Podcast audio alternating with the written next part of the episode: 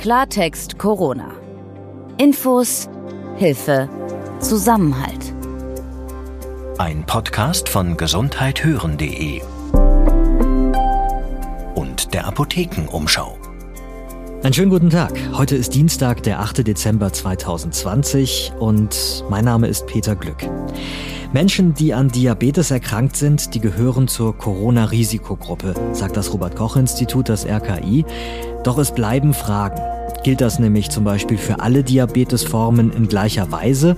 Was sagen neue Studien zu diesem Thema und worauf können zuckerkranke Menschen achten, um sich vor einer Infektion besser zu schützen? Über all dies will ich heute sprechen mit dem Diabetologen Dr. Jens Kröger. Er ist auch der Vorstandsvorsitzende von Diabetes.de Deutsche Diabeteshilfe. Bevor ich aber unseren Gast hier begrüße, nur dass Sie sich nicht wundern, Dr. Dennis Ballwieser, Arzt und Chefredakteur der Apothekenumschau, ist in dieser Woche nicht da, aber wir notieren all die Fragen, die Sie uns schicken und Dr. Ballwieser wird sich dann in Kürze besonders viel Zeit nehmen, um Ihre Fragen zu beantworten. Schicken Sie uns die Fragen bitte an redaktion.gesundheithören.de. Jetzt gehen wir gleich in unser Expertengespräch. Vorher ganz kurz ein Werbespot. Es ist die Zivilisationskrankheit Nummer eins. Bei über sechs Millionen Menschen in Deutschland wurde ein Typ-2-Diabetes festgestellt. Mit der Diagnose ergeben sich erstmal viele Fragen. Worauf muss ich jetzt bei der Ernährung achten? Was ist die beste Diät? Wie messe ich meinen Blutzucker richtig? Muss ich Insulin spritzen oder reichen auch Tabletten? Und wie kann ich am besten Übergewicht abbauen? Das Diabetes-Ratgeberbuch Diagnose Diabetes stark mit Typ 2 bietet zuverlässige und leicht verständliche Antworten auf alle wichtigen Fragen. Das Buch Diagnose Diabetes stark mit Typ 2 gibt's in eurer Apotheke, im Buchhandel oder online unter shop.apothekenumschau.de. Jetzt bin ich wie angekündigt verbunden mit Dr. Jens Kröger. Ich grüße Sie und danke, dass Sie sich Zeit heute für unser Gespräch nehmen. Hallo, Herr Glück. Also, das Robert-Koch-Institut, das zählt Menschen mit Diabetes zur Risikogruppe, ähm, wenn sie denn Covid-19 bekommen sollten. Gilt das für alle Menschen mit jeder Form von Diabetes oder muss man da differenzieren? Also gibt es da vielleicht unterschiedliche Formen? Also, einmal muss man sagen, dass Menschen mit einem gut eingestellten Diabetes nicht häufiger an einer Covid-19-Infektion erkranken als die Durchschnittsbevölkerung. Und das mhm. gilt für Menschen mit Typ 1, Typ 2 oder auch anderen Diabetesformen, die eher seltener sind. Ne? Für eine besondere Infektionsgefährdung von Menschen mit Diabetes gibt es also derzeit keine eindeutigen Hinweise. Aber es gibt Studien und auch klinische Beobachtungen, die einfach darauf hinweisen, dass Menschen mit Diabetes nach einer erfolgten Infektion häufig einen schwereren Verlauf erleiden als Menschen ohne Diabetes. Und das gilt quer durch alle Diabetesformen. Äh, das gilt quer durch alle Diabetesformen, aber das trifft natürlich Menschen, so wie auch in der Gesamtbevölkerung, vor allem ältere Menschen mit Diabetes. Das betrifft Menschen, die einen hohen Blutdruck haben. Das betrifft Menschen, die Herz-Kreislauf-Erkrankungen haben. Das betrifft Menschen, die zusätzliche Lungenerkrankungen haben.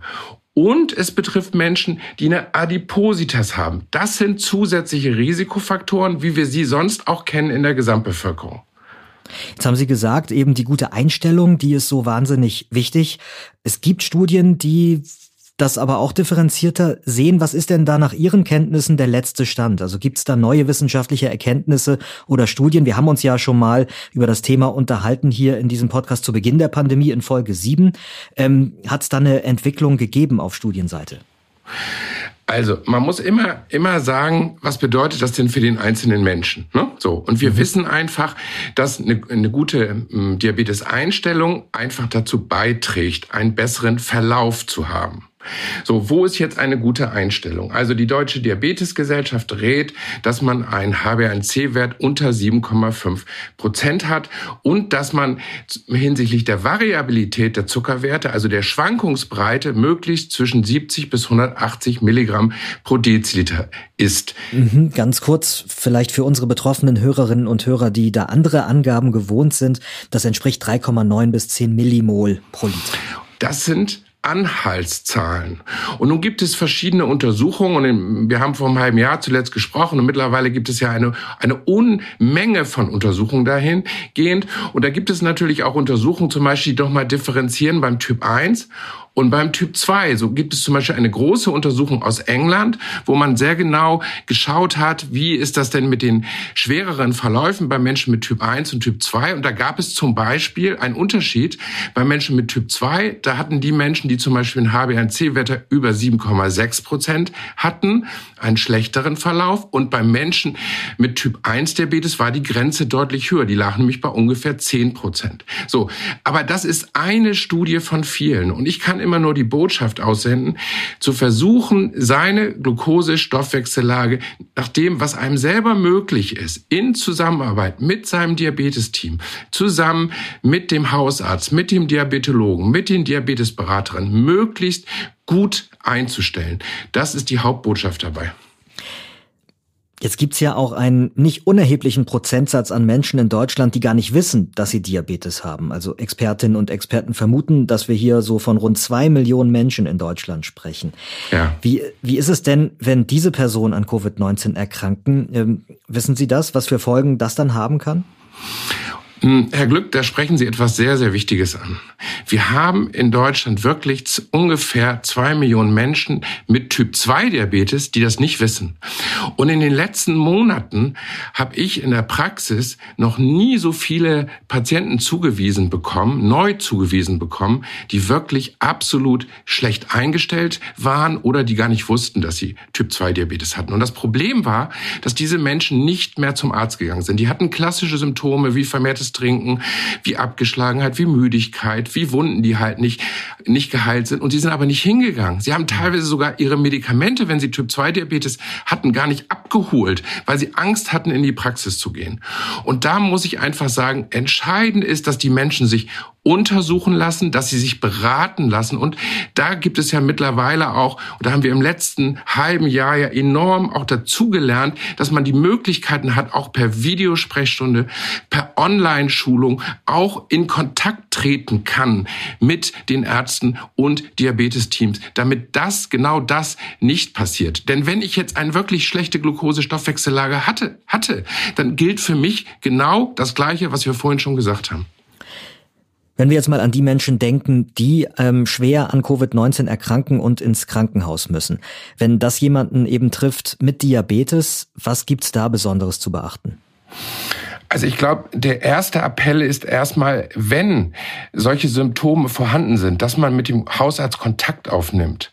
Und die zweite Botschaft ist, dass man auch dann rechtzeitig in Absprache mit seinem Hausarzt auch wirklich ins Krankenhaus geht, dass rechtzeitig auch eine vernünftige Therapie eingeleitet werden kann. Und da hat sich ja auch in den letzten Monaten zunehmend haben sich Therapien herauskristallisiert, die auch deutlich helfen können, um einen Covid-19-Verlauf günstig zu gestalten. Deswegen ist meine Botschaft da immer, erstens, wenn ich eine Erkrankung habe, dass ich auch alle Papiere, auch alle meine Unterlagen, die ich habe, welche Therapie mache ich, welche, welche ähm, Vorerkrankungen waren vorhanden, dass ich das auch aufschreibe und mitnehme, dass diese Dinge vorhanden sind.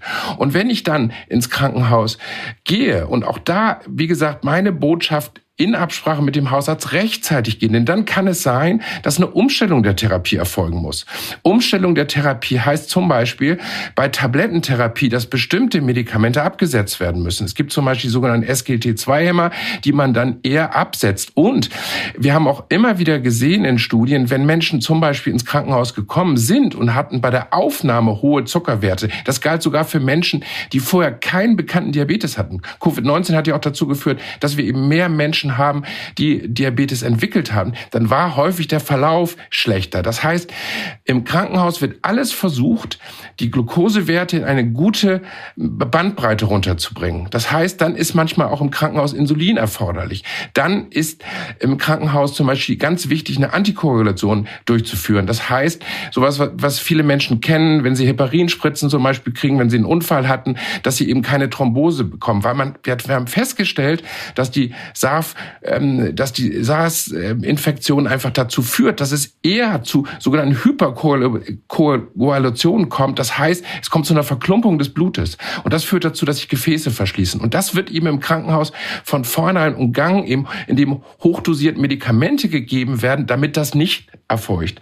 Also, es ist erforderlich, dass man dann hingeht, dass man im Krankenhaus dann auch kriegt man die richtige Therapie. Und da geht es nicht nur um den Diabetes, sondern es geht auch ganz entscheidend darum, dass der Blutdruck zum Beispiel gut eingestellt ist. Das ist auch vorher gut äh, wichtig. Auch bei allen Herz-Kreislauf-Erkrankungen ist es wichtig, dass unter anderem der Blutdruck und alle anderen Herz-Kreislauf-Erkrankungen auch gut eingestellt sind.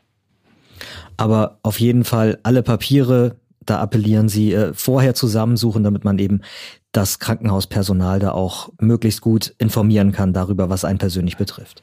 Genau so. Und das ist eben was, was ich häufig sehe, Herr Glück, dass die Menschen eben nicht wissen, welche Tabletten sie nehmen. Mhm. Auch wenn die so zu uns kommen, zu der normalen Besprechung und wir sie vorher nicht kannten, dann wird von kleinen roten oder grünen oder gelben äh, Pillen gesprochen.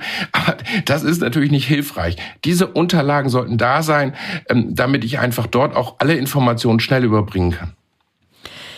Gut, wenn wir jetzt nochmal auf die ähm, Regeln ähm, blicken, die ja für uns alle gelten, die sogenannten AHA-Regeln.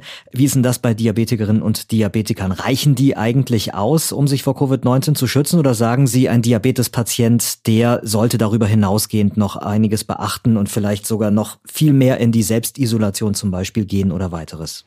Nein. Diese, diese Regeln, die wir haben, AHA-Regeln plus Lüften kommt ja noch dazu, ja, die gelten für alle. Und, und die sollten Menschen einfach mit Diabetes genauso einhalten wie alle anderen auch. Aber wenn Menschen eben Diabetes haben und sie haben die zusätzlichen Erkrankungen wie Herz-Kreislauf-Erkrankungen, hohen Blutdruck und so weiter, dann gilt das für sie natürlich im Besonderen, sich daran zu halten. Aber wenn, wenn ich jetzt sage, ich gehe in eine Selbstisolation, davon halte ich überhaupt nichts, weil wir haben auch in den letzten Monaten gesehen, dass die Menschen Gewicht zugenommen haben. Und ein höheres Gewichtsverhalten zum Beispiel führt auch eher zu einem Typ-2-Diabetes und die Blutzuckerwerte werden schlechter. Und die Menschen haben, wenn sie zu Hause waren und nicht rausgegangen sind, dann haben sie auch häufig schlecht ernährt. Auch dadurch kam dann die Gewichtszunahme und sie haben sich weniger bewegt. Die Fitnessstudios hatten nicht offen. Das ist alles, sind alles Dinge, die sind nicht gut und die sind auch fürs eigene Immunsystem nicht gut. Eine gesunde Ernährung und sich ausreichend zu Bewegung ist auch allein fürs Immunsystem sonst wichtig. Das heißt, auch für Menschen mit Diabetes gilt das Gleiche, was für alle anderen gilt. Ich rate sehr und da ist ja immer wieder die Diskussion auch ähm, hinsichtlich der Masken.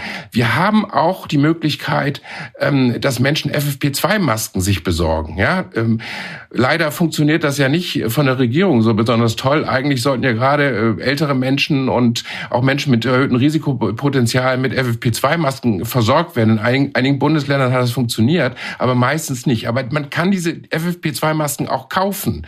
Das heißt, es ist anders als im März oder April. Mein Rat ist immer, mit diesen FFP2-Masken sind natürlich Menschen noch mehr geschützt. Ja, bei den anderen Masken schützen sie den anderen anderen. Aber wenn der andere eben die nicht trägt oder die Maske rutscht runter, ist immer wieder zu beobachten, dass die Masken runterrutschen, hängen unter der Nase, insbesondere bei Männern sehr gerne. Das ist natürlich Mist. Mhm. Ja, und wenn Menschen dann aber eine FFP2-Maske tragen, dann sind sie auch selber geschützt. Also wenn jemand die Möglichkeit hat, an FFP2-Masken ranzukommen, finde ich das immer sehr hilfreich. Aber es gilt trotzdem, auch mit FFP2-Maske muss ich Abstand halten, Hygieneregeln einhalten. Auch alles das gilt für Menschen mit Diabetes in gleichem Maße.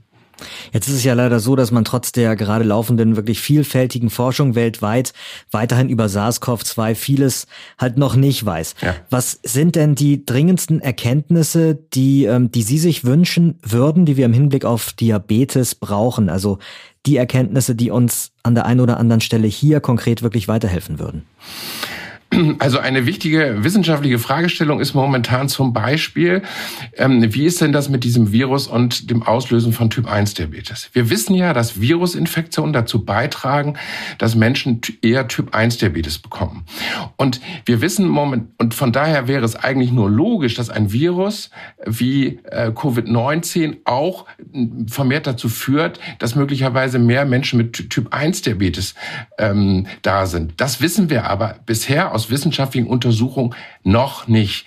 Das heißt, es gibt so Einzelbeobachtungen, wo, wo, wo man Mutmaßungen einstellt. Es werden aber auch äh, klinische Untersuchungen durchgeführt, zum Beispiel in Dresden. Die sind sehr stark dabei, das auch zu untersuchen und zu gucken, werden denn die Beta-Zellen, das sind die Zellen, die das Insulin produzieren, vermehrt von SARS-CoV-Virus ähm, befallen und gehen damit die Zellen kaputt, sodass Menschen eher Typ-1-Diabetes bekommen. Da sammelt man momentan wissenschaftlichen Daten aus der ganzen Welt Welt, um da noch mehr Erkenntnisse zu bekommen. Was den Typ 2 Diabetes angeht, ähm, wäre das natürlich auch eine spannende Fragestellung, ob dann einfach mehr Beta-Zellen kaputt gehen. Aber beim Typ 2 Diabetes ist das nicht die entscheidende Fragestellung, weil da spielt häufig die sogenannte Insulinresistenz die größte Rolle. Das heißt, es ist genügend Insulin da, aber es kann nicht ausreichend wirken. Dr. Jens Kröger, ganz herzlichen Dank für Ihre Zeit. Gerne, Herr Glück. Vielen Dank. Und ich nehme aus dem Gespräch mit Ihnen den klaren Appell an alle Diabetes-Patientinnen und Patienten mit. Bei Unsicherheit und Klärungsbedarf gehen Sie immer auf Ärztinnen und Diabetes-Spezialistinnen zu. Viele Fragen sind im persönlichen Kontakt einfach am besten zu klären und wenn es per Telefon oder Videosprechstunde ist. Heute ist übrigens der erste Mensch weltweit regulär mit dem Impfstoff geimpft worden, der vom deutschen Hersteller BioNTech in Zusammenarbeit mit dem US-Konzern Pfizer kommt. Bislang hatte es mit diesem Impfstoff schon Impfungen im Rahmen von Studien gegeben. Jetzt war also eine 90 Jahre alte Britin dran, denn in Großbritannien, da hat das landesweite Coronavirus-Impfprogramm jetzt begonnen und zuerst kommen dort die älteren Menschen dran. Die britische Aufsichtsbehörde für Arzneimittel, die hatte nämlich die Notfallzulassung für diesen Impfstoff erteilt. Deshalb wird dort jetzt schneller geimpft als in anderen Staaten Europas. Mein Name ist Peter Glück und dass in den Krankenhäusern das Pflegepersonal fehlt, das wissen wir nicht erst seit dieser Pandemie. Aber das Problem wird durch Corona halt gerade besonders sichtbar und deutlich. Die Kampagne Pflegestufe Rot will auf die Probleme in der Pflege aufmerksam machen. Und meine Kollegin Anja Kopf hat in der nächsten Folge Matthias Menne hier im Podcast zu Gast. Er ist einer der Gründer dieser Kampagne und selbst Altenpfleger und Pflegewissenschaftler. Und wie gesagt, in den nächsten Wochen, da nehmen wir uns hier wieder Zeit, um Ihre Fragen zu beantworten mit dem Arzt Dr. Dennis Ballwieser. Sollten Sie also konkrete medizinische Fragen haben, weil Sie zum Beispiel was gehört oder gelesen haben, was Sie nicht so ganz genau einschätzen oder einordnen können, dann schreiben Sie uns an redaktion.gesundheithören.de. Und wenn Sie immer informiert werden wollen, wenn wir eine neue Folge online stellen, dann können Sie uns zum Beispiel bei Spotify folgen, das kostet Sie nichts und Sie sind immer up to date. Klartext Corona. Ein Podcast von gesundheithören.de und der Apothekenumschau.